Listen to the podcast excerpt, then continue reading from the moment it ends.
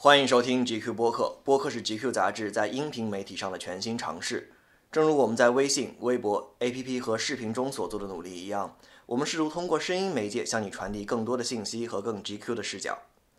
在停播半年后，GQ 播客现在以全新的面貌回到你的耳边。现在你所听到的是 GQ 播客中的 Weekly 节目。每天在 GQ 的中国官方微信上，我们选取当天最重要、最有趣的新闻呈现给你，并配上点评和吐槽。而到了周末，我们将会选取这一周最有话题点的十条新闻，以音频的形式进行播报和解读。现在你所听到的是二零一六年二月二十二日至二十八日这一周的 GQ Daily，我是主持人小虎。好，那让我们开始这一周的新闻播报。第一则新闻是有关于时尚的。虽然我们是一本男性时尚杂志，但是我们或多或少还是会关注女性时尚领域的一些消息。随着二零一六年秋冬时装周的开幕，潘通发布了今年秋冬的十大流行色。有些听众可能还不是特别了解潘通是什么，但如果你对去年年底刷爆朋友圈的两个年度流行色静谧蓝和粉金，也就是那两款低饱和度的蓝色和粉色还有印象的话，你应该会知道潘通是一家专门研究和开发色彩的权威机构。该公司出版的国际标准色卡是几乎所有设计行业从业者的必备参考。这次发布的十款秋冬流行色继续延续了低饱和度的色彩风格，给人最直观的感受是平静。相较于过往秋冬流行色，今年发布的颜色的明亮度整体有所提高，因此在宁静之余传递了更多明媚的信号。这十款流行色分别是河畔蓝、空气蓝、鲨鱼皮灰、极光红、暖灰褐、暗雪松色、草地绿、芥末黄、陶土棕和粉紫色。其实光听名字，你就能从这十个颜色中体会到重返自然的安静祥和。潘通色彩研究所的执行主任 Leatrice Eastman 也给出了一些关于这十款颜色的搭配建议，比如他解释到河畔蓝是具有镇定疗效的蓝色系的一员，他用了沉着、平静、强大和稳定这四个词来形容这个颜色，并预测河畔蓝将会在未来较长的一段时间内都保持着流行的姿态。而且事实上，从本季纽约和伦敦时装周的发布设计来看，蓝色将会是今年秋冬的主流颜色。嗯，我们接下来再看看暗雪松色。研究所的 Leatrice 认为，暗雪松色是本年度流行色粉金的秋冬版本。这款颜色温暖而不招摇，和大家所熟悉的暗玫瑰红非常接近，尤其与这两年流行的丝绒材质非常搭配。另外，暗雪松色的皮革包带也会是相当不错的选择。这个颜色的皮具将会有一点与众不同，但又不至于让使用者尴尬，并且所有的年龄段都能够驾驭这个颜色。我建议你不妨去潘通的官方网站上看一看这十款颜色。嗯，因为到了下一季陪女朋友逛街的时候，你不至于完全给不出意见，甚至可以用一句“这个鲨鱼皮灰今年非常流行”来让对方觉得你还挺懂行的。接下来我们会关注本周最重要的科技新闻。二零一六年的 MWC，也就是世界移动通信大会，在巴塞罗那举办。这是移动通信行业一年一度的大会，最早于一九九五年在西班牙的马德里举办，之后主办地曾一度迁移到法国的戛纳，而从二零零七年开始。每年都在西班牙的巴塞罗那举办，基本上全球的手机制造商、软件公司、设备供应商、互联网公司都会前来参加这个盛会，发布他们今年的最新产品。我们为你整理了今年世界移动通信大会上最值得关注的四条消息。第一条消息来自三星，作为全球智能手机制造业的第一巨头，三星在这次大会上发布了自己的最新产品 Galaxy S7。不同于以往的发布会。三星借助游戏公司 Epic 开发的游戏 Proto Star，向人们展示了手机也可以有着像电脑一样的高清画质。S7 搭载 4GB 的内存以及 64G 的机身存储空间，内置最新的高通骁龙820处理器也是该手机的一大亮点。除了新品本身以外，Facebook 的 CEO 扎克伯格突然亮相三星发布会的现场，也是此次 MWC 的重要新闻之一。但扎克伯格并不是来发布新品的。他带来一个消息，他宣称 Facebook 已经与三星建立了新的团队，专门为 VR 虚拟现实设备开发下一代的应用。他说，很快我们每一个人都能够身临其境地去世界上的任何一个地方，你可以去钓鱼、去动物园或者去博物馆，而你的人只需要待在你的卧室里就行了。行业巨头谷歌也带来了多个基于安卓系统的实验性产品，其中一个是所谓的迷幻绘图机器人。这个机器人能够根据安卓智能手机拍摄的照片，用简单的线条绘制出抽象的照片。这整套系统是通过安卓智能手机连接到了一个专门的绘图系统中去，并进一步控制电机驱动画笔，再用算法来生成图像，精确度非常的高。纵观以往，谷歌总是喜欢在发布会上发布类似看起来目前没什么用，但也不知道日后会不会有用的黑科技。诺基亚也在今年的 MWC 上宣布了他们将正式重返手机市场的消息。诺基亚的 CEO 杰拉夫·苏里兴奋地表示，一旦他们与微软的合同到期，将立即重返智能手机市场，预计最早将于今年年底回归。而为了这次回归，诺基亚还制定了一个十年的计划。而目前，这家曾经市场占有率极高的手机公司正在致力于开发新的 5G 网络，同时也有计划进入物联网领域。关于本届 MWC 的最后一则新闻，来自中国手机制造商华为。在这次大会上，华为发布了旗下首款二合一电脑 MateBook，正式宣布进军 PC 市场。这款平板和电脑二合一的产品是与英特尔合作的，使用了第六代英特尔酷睿 M 处理器，并具有超薄超轻的设计和超长的待机时间。接下来，我们将汇总所有关于今年第八十八届奥斯卡的所有前瞻新闻。本届美国电影艺术与科学学院奖颁奖典礼将在美国当地时间二月二十八日晚，也就是北京时间二月二十九日下周一的早上举行。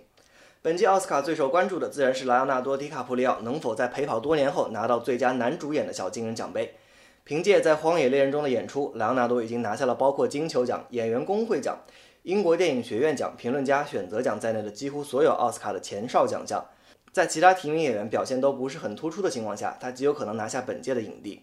目前来看，他最有力的竞争者是出演乔布斯的迈克尔·法斯宾德。但早先因为档期的冲突，莱昂纳多为了出演《荒野猎人》而推掉了乔布斯。如果真的那么不巧，最终获得影帝的是法斯宾德，不知道小李子会怎么想。另外值得一说的是，本届奥斯卡的舞台设计，在舞美设计这件事情上，奥斯卡是从来不会错的。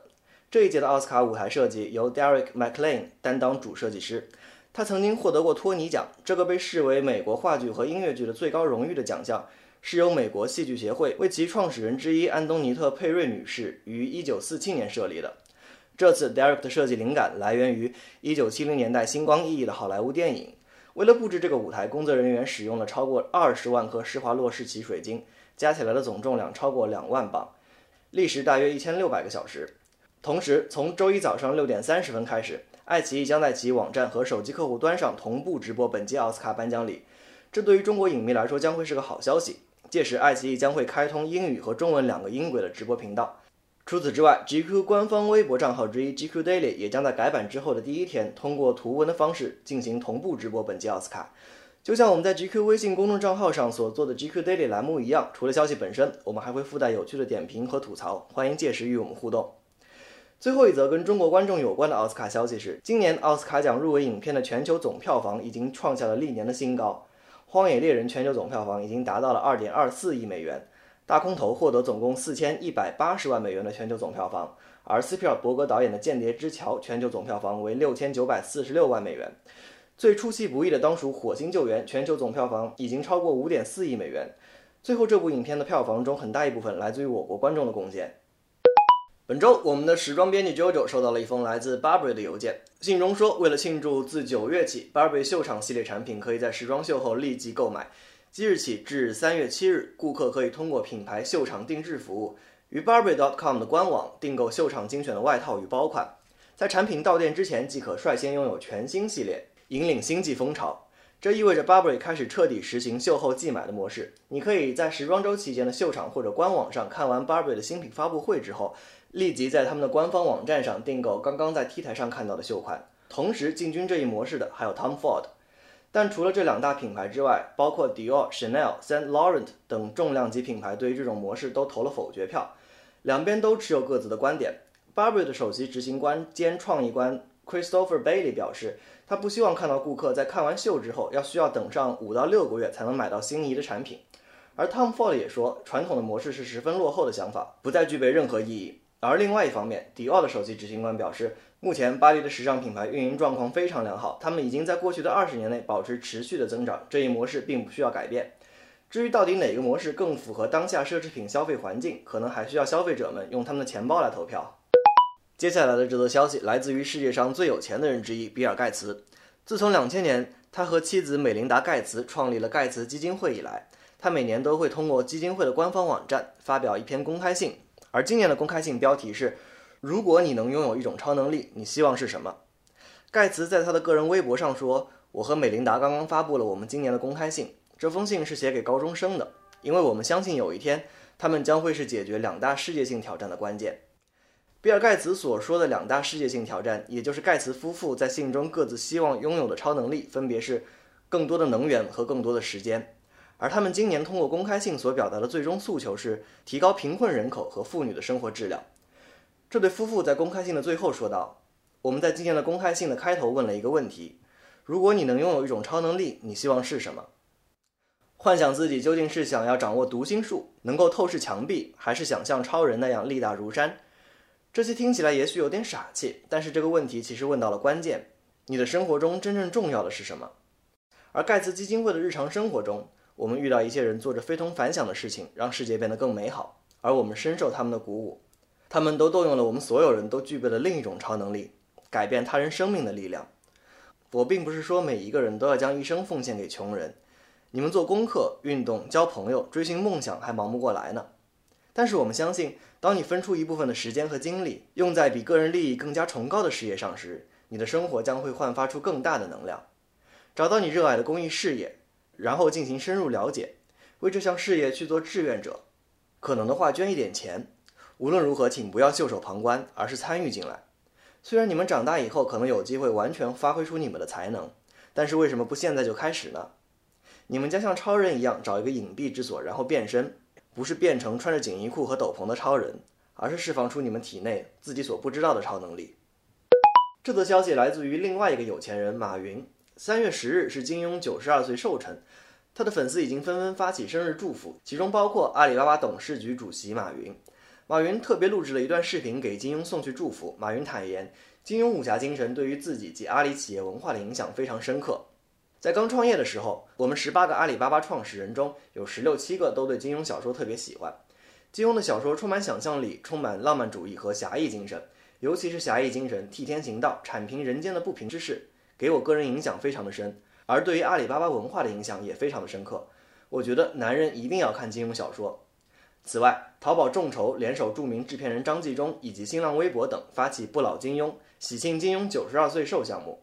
为金庸先生众筹九十二岁大寿珍藏版纪念画册，所有的款项将用于采购金庸武侠作品，送给青海玉树地区的贫困山区儿童。据了解，该项目已于二月二十三日元宵节后的第一天正式上线。淘宝众筹项目负责人表示，淘宝网与金庸先生有着非常深厚的缘分，而通过众筹这种方式，召集天下各路金迷为金庸先生庆生，弘扬侠义精神，也希望能够举大家之力为社会贡献更多的正能量。二零零四年，金庸为淘宝网手书“宝可不淘，信不可弃”。同年，阿里巴巴价值观被提炼成六脉神剑，名称也是来自于金庸著名的《天龙八部》。淘宝员工的花名多出自金庸武侠小说，而阿里巴巴几乎所有的办公室都以金庸武侠小说中的武林圣地的名字来命名，比如光明顶、桃花岛、达摩院、聚贤庄、侠客岛等。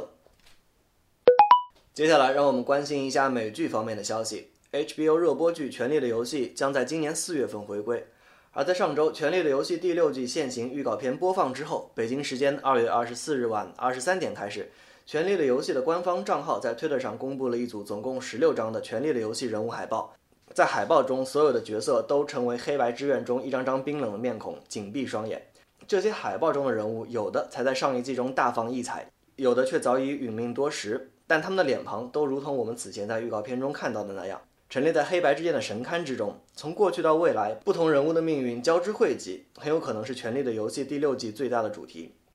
借着这十六张人物海报，我们不妨来回顾一下一些重要角色前六季的命运。第一张海报中出现的是第五季剧集最后生死人手的琼恩·雪诺，他在第六季中是死是活，将遭受怎样的命运？这个答案到现在我们还一无所知。不过，在剧集中已经死去的琼恩占据了第六季《权力的游戏》宣传的半壁江山。无论是海报还是先发预告，都少不了他的身影。可以肯定的是，无论是观众还是剧集制作人员，恐怕都不会让这个角色轻易退场。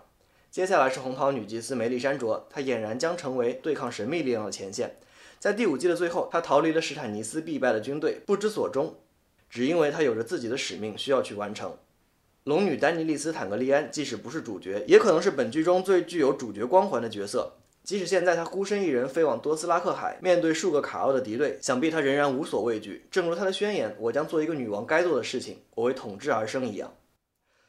黄河瑟西在上一季结尾处受尽了折磨，她的皇冠已经被民众挑落，昔昔日大权独揽，如今独守空牢。现在没有人知道他将遭受怎样的命运，是审判还是神兵天降将他挽救呢？或许只有沉默是他最好的选择。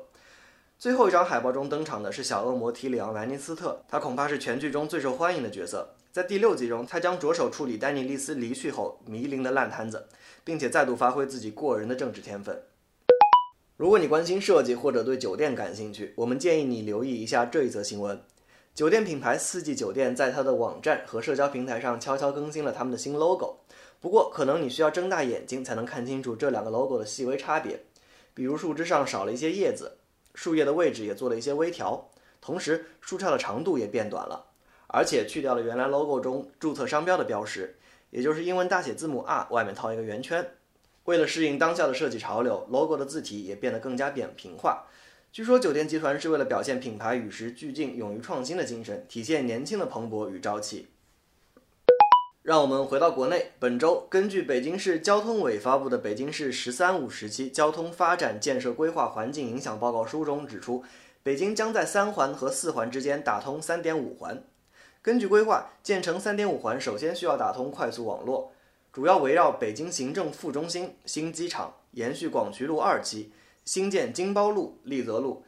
西外大街西延等。在此基础上，再将西大望路南延、石榴庄路西延，目的是给繁忙的三四环路减压。但其实我们更关心的是，到时候三点五环的官方名称将是什么？已经习惯了类似于东四环北路这样的称呼的我们，难道不得不称呼新的环路路段为？东三环半南路吗，嗯，这样听起来真的很像绕口令哎。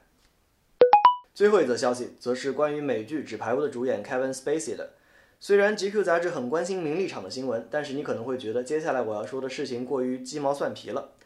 Kevin Spacey 本周开通了他的 Instagram 账号，并且发出了第一张照片。这可能本身不是什么特别重要的事情，但他配合图片发出的文字却非常的有意思。照片是一张他穿着运动服在白宫门前的自拍。然而，他在文字中写道：“我从来都是一个善于打入到群众中去的人，当然也经常喜欢在自己的房子面前自拍。欢迎来到我的 Instagram。”显然，Spacey 把他所饰演的角色带到了真实的世界中，但他不是唯一一个这么做的人。在《纸牌屋》中，他所饰演的总统弗兰克·安德伍德确实在慢慢渗透到现实生活中来。几天前，这位虚构的美国总统的画像将进驻史密森尼国立肖像馆，这个肖像馆属于史密森尼博物馆。博物馆总部设在美国首都华盛顿特区，其中九所博物馆和美术馆坐落在华盛顿纪念碑和国会山之间的国家广场上。这是世界上最大的博物馆系统。而 Spacey 所饰演的弗兰克·安德伍德总统的画像则被悬挂在肖像馆的入口处。这个区域距离美国总统画像区非常的近。这张六英寸的画像由英国艺术家 Jonathan Yeo 创作。为了展示这是一个虚构的场景以及一个虚构的人物，他特地模糊化了白宫椭圆形的办公室背景。而画像中的安德伍德则一如既往地表现出一副高高在上的姿态。Spacey 则表示，让自己的画像挂在这些伟大的人物旁边是多么的令人难以置信。《纸牌屋》的第四季很快就要播出了。最近他被问到对于本届总统选举结果有着什么样的预测，Spacey 则继续表现得像一个真正的总统一样。他说：“听着，我自己就有一个要去赢下的选举，我完全相信还有更多的城市等着我去竞选。”以上就是本周 GQ 播客 Weekly 栏目的全部内容。播客是 GQ 杂志在音频媒体上的全新尝试，正如我们在微信、微博、APP 和视频中所做的努力一样，我们试图通过声音媒介向你传递更多的信息和更 GQ 的视角。我们希望听到你对于播客节目的意见和反馈，你可以发送邮件到 lab@gq.com.cn 与我们对话。我们下周见。